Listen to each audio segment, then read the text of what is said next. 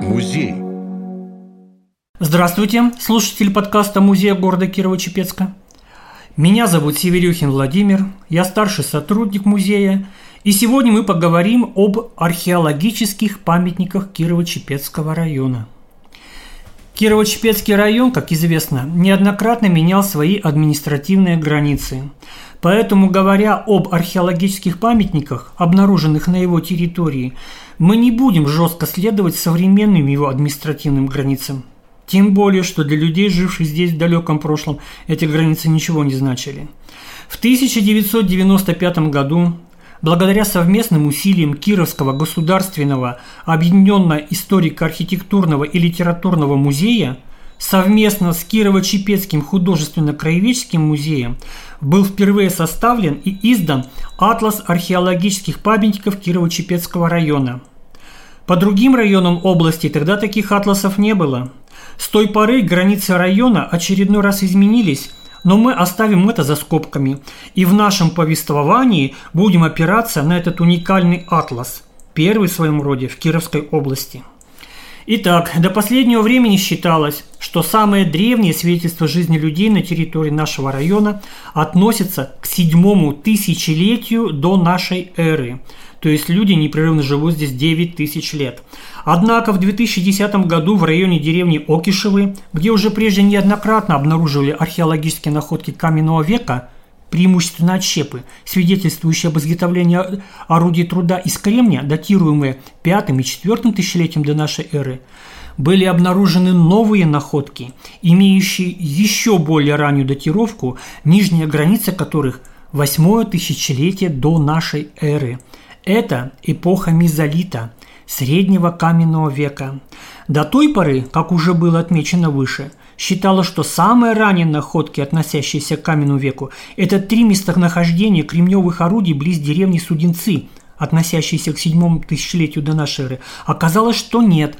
Отсчет надо начинать значительно, на целое тысячелетие древнее – Остальные местонахождения следов каменной индустрии более поздние.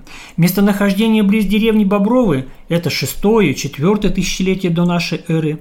Другие местонахождения, свидетельств изготовления людьми орудий из камня, относятся к еще более позднему периоду – неолиту, новому каменному веку. Это местонахождение в районе деревень Сунцы, Маклаки, деревни Журавли, деревни Баи, деревни Окиши – села Ильинское и поселка Ключи.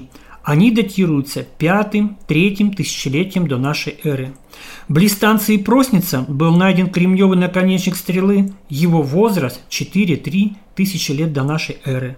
В центре деревни Векшина, возле деревянного моста через ручей, был обнаружен обломок кремневого наконечника копья или ножа, датируемый 4-3 тысячелетием до нашей эры – это эпоха энеолита, медно-каменного века. В районе деревни Баи найден неолитический шлифованный кремневый топор. Нельзя не отметить то, что в шести километрах от нашего города на правом берегу Вятки, около деревни Черки, где в свое время, во время войны добывали известняк для Кирово-Чепецкого химического завода, были обнаружены шахты и мастерские, где люди каменного века добывали сталь эпохи камня – кремень – там же были обнаружены мастерские, где происходила первоначальная обработка кремня, и даже найдены жилища самих мастеров, от которых остались котлованы полуземлянок. Не из каждого камня можно изготовить качественное орудие труда, поэтому наш кремень высоко ценился, и орудия из него находят далеко за пределами нашего района – что, возможно, свидетельствует о каком-то товарообмене. И хотя Черки находятся уже в Слободском районе, однако вследствие территориальной близости к нашему городу мы не можем упомянуть не упомянуть об этом источнике кремния, игравшем столь важную роль в жизни местного населения в ту далекую от нас эпоху. Помимо находок, свидетельствующих об изготовлении людьми каменных орудий труда, на территории нашего района обнаружены также и стоянки людей каменного века – Самые ранние из них датируются шестым-четвертым тысячелетием до нашей эры. Это стоянка в районе Черного озера и две стоянки близ деревни Стрижи, а еще Малоканыбская стоянка и стоянка близ деревни Окиши, которые датируются четвертым-третьим тысячелетием до нашей эры. Что же представляли собой эти стоянки? Образ жизни людей в эпоху мезолита, среднего каменного века, был тесно связан с охотой, а следовательно с постоянным перемещением в поисках нетронутых охотничьих угодий и дичи. Поэтому долговременные жилища сооружались лишь только на период холодного времени года. В остальное время люди довольствовались временными легкими сооружениями типа чумов или шалашей – более капитальные зимние жилища представляли собой квадратные в плане полуземлянки площадью от 20 до 40 квадратных метров.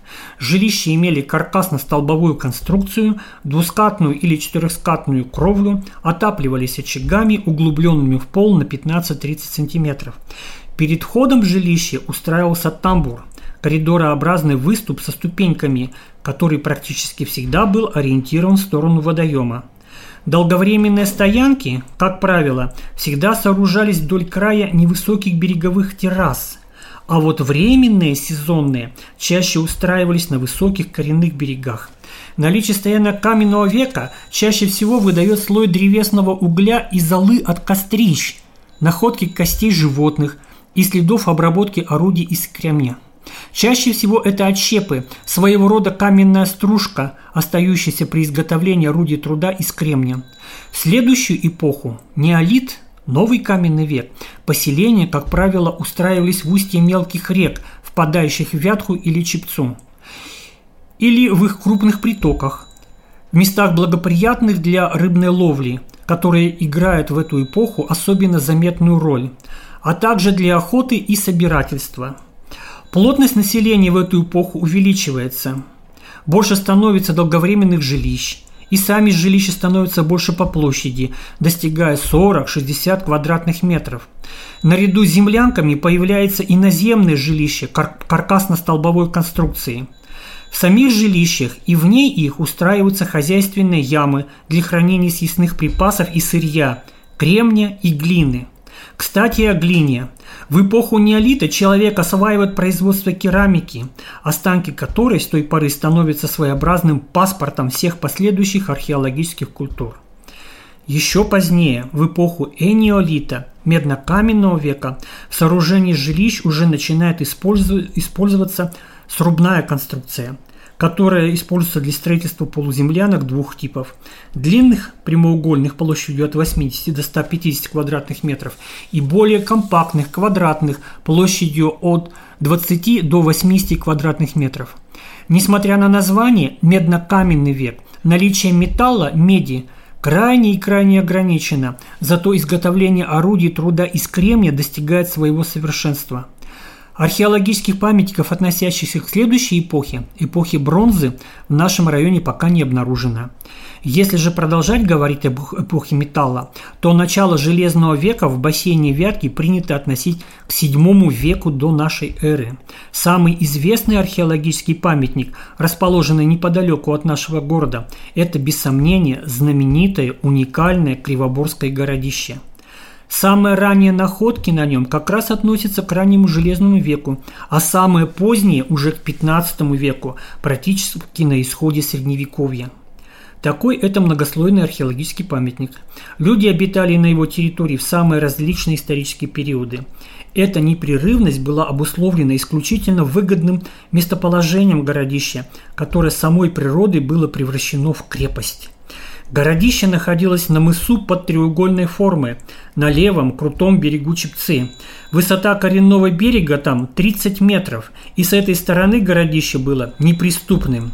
С севера и юга мыс, на котором находилось городище, защищали глубокие овраги, выходящие к реке.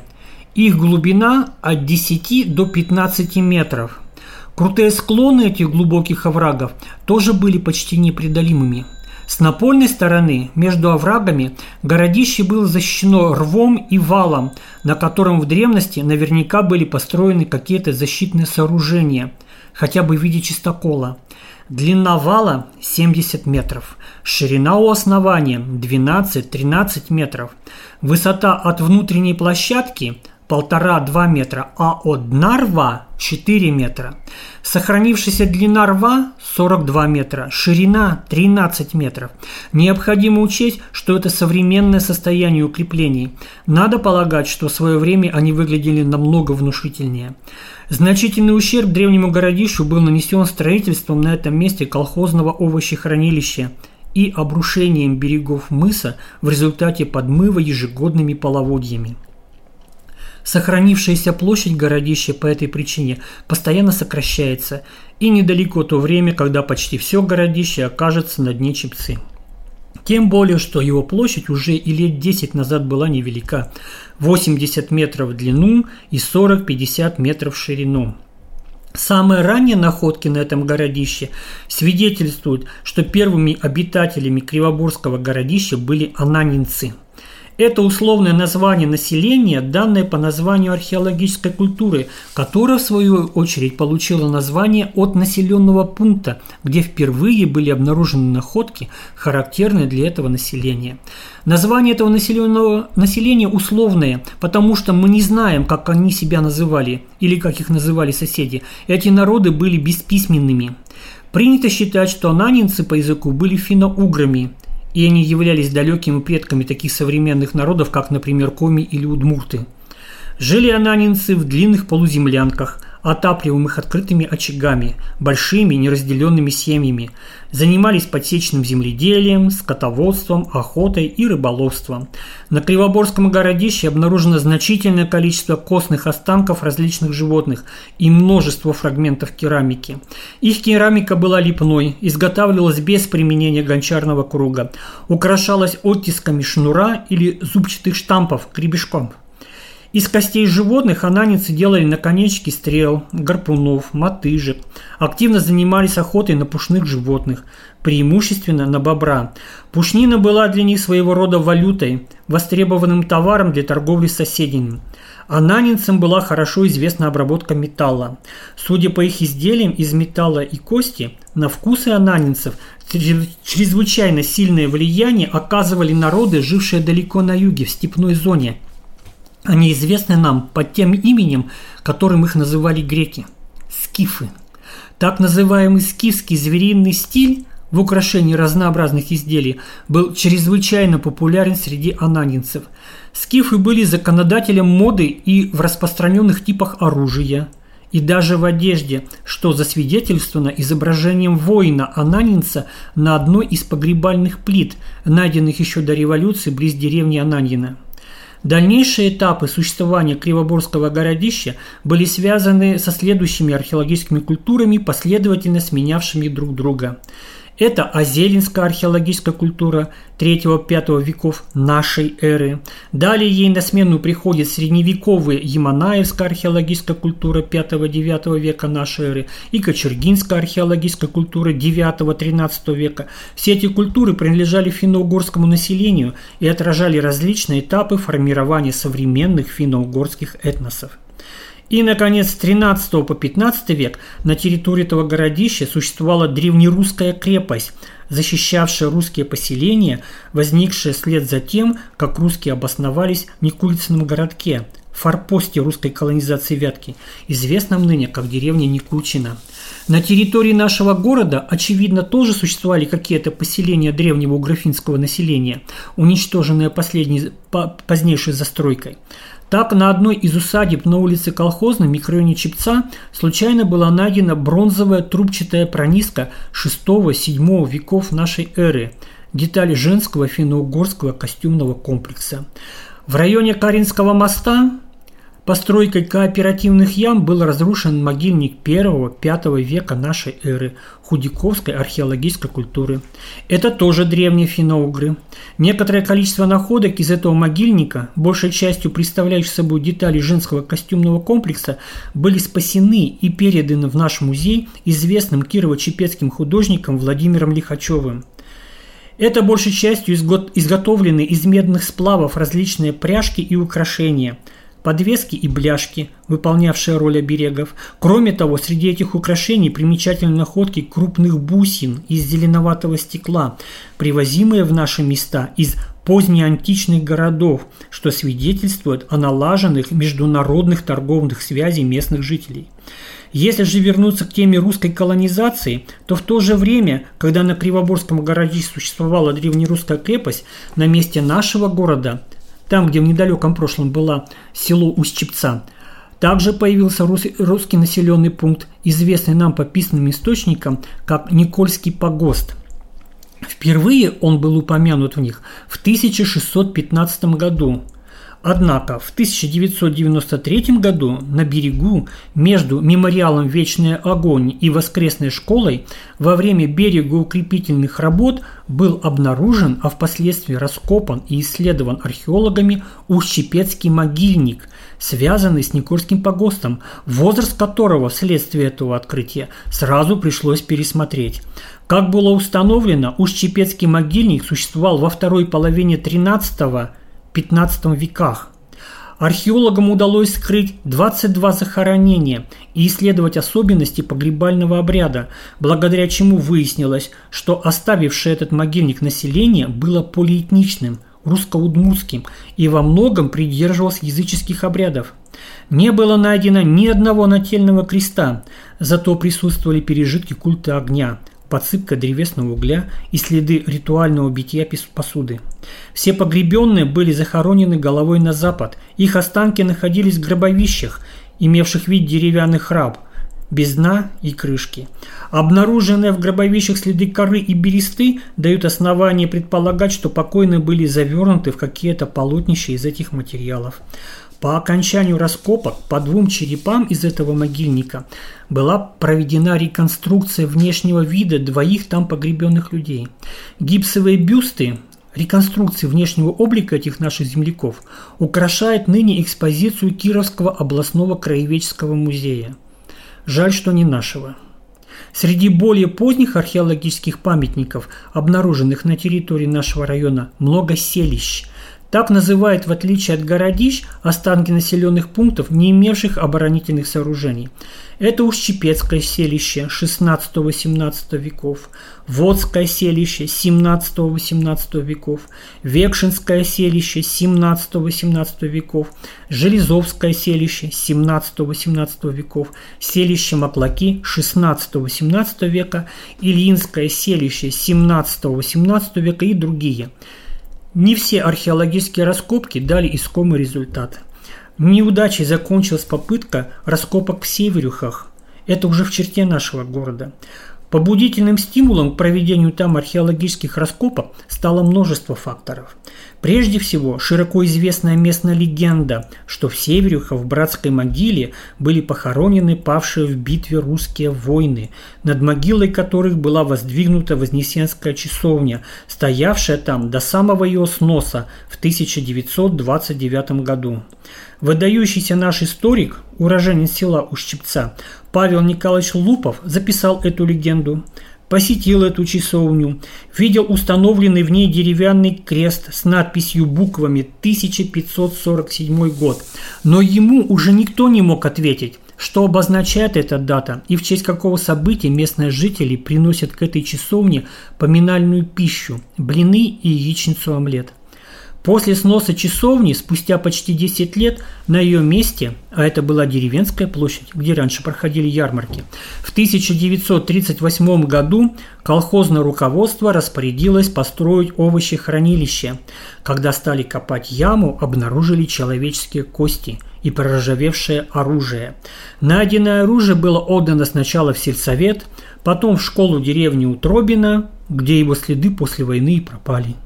Основываясь на этой информации, первый директор нашего краеведческого музея Николай Антонович Соболев после неоднократных, но безуспешных обращений в Кировский областной музей с просьбой организовать Севрюхах раскопки, решился провести эти раскопки самостоятельно. Помощь ему в этом оказал преподаватель истории школы номер 4 вместе со своими учениками – Действительно, на месте деревенской площади в Северюхах в результате несанкционированных раскопок, проведенных в 1961 году, были обнаружены человеческие кости и останки оружия, клинок сабли, наконечник и вток от копья. Все находки оружия были переданы в музей. Основываясь на этих данных, в 1993 году были предприняты масштабные раскопки в Севрюхах, которые не дали искомого результата. Причина неудачи крылась в том, что местные жители, пострадавшие от хрущевского урезывания своих огородов, возместили потерянное за счет деревенской площади, превратив ее в узкий проезд. Раскопки, проведенные в этом проезде, к сожалению, не затронули того места, где когда-то в 1961 году проходили несанкционированные, но результативные раскопки. Успех мог бы состояться, если бы удалось провести раскопки за забором на территории огорода соседней усадьбы. Однако это сложный вопрос взаимоотношения с собственником участка. Таким образом, мы можем констатировать факт, что земля в Севрюхах хранит еще немало загадок и тайн. Что же там скрывается? Если действительно братская могила русских воинов, то почему в захоронении присутствует оружие? Это противоречит христианскому обряду.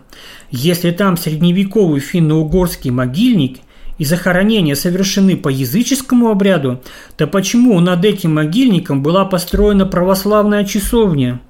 Все эти вопросы, как и многие другие, ждут своего разрешения в будущем. На археологической карте нашего района еще немало белых пятен, ждущих своих исследователей –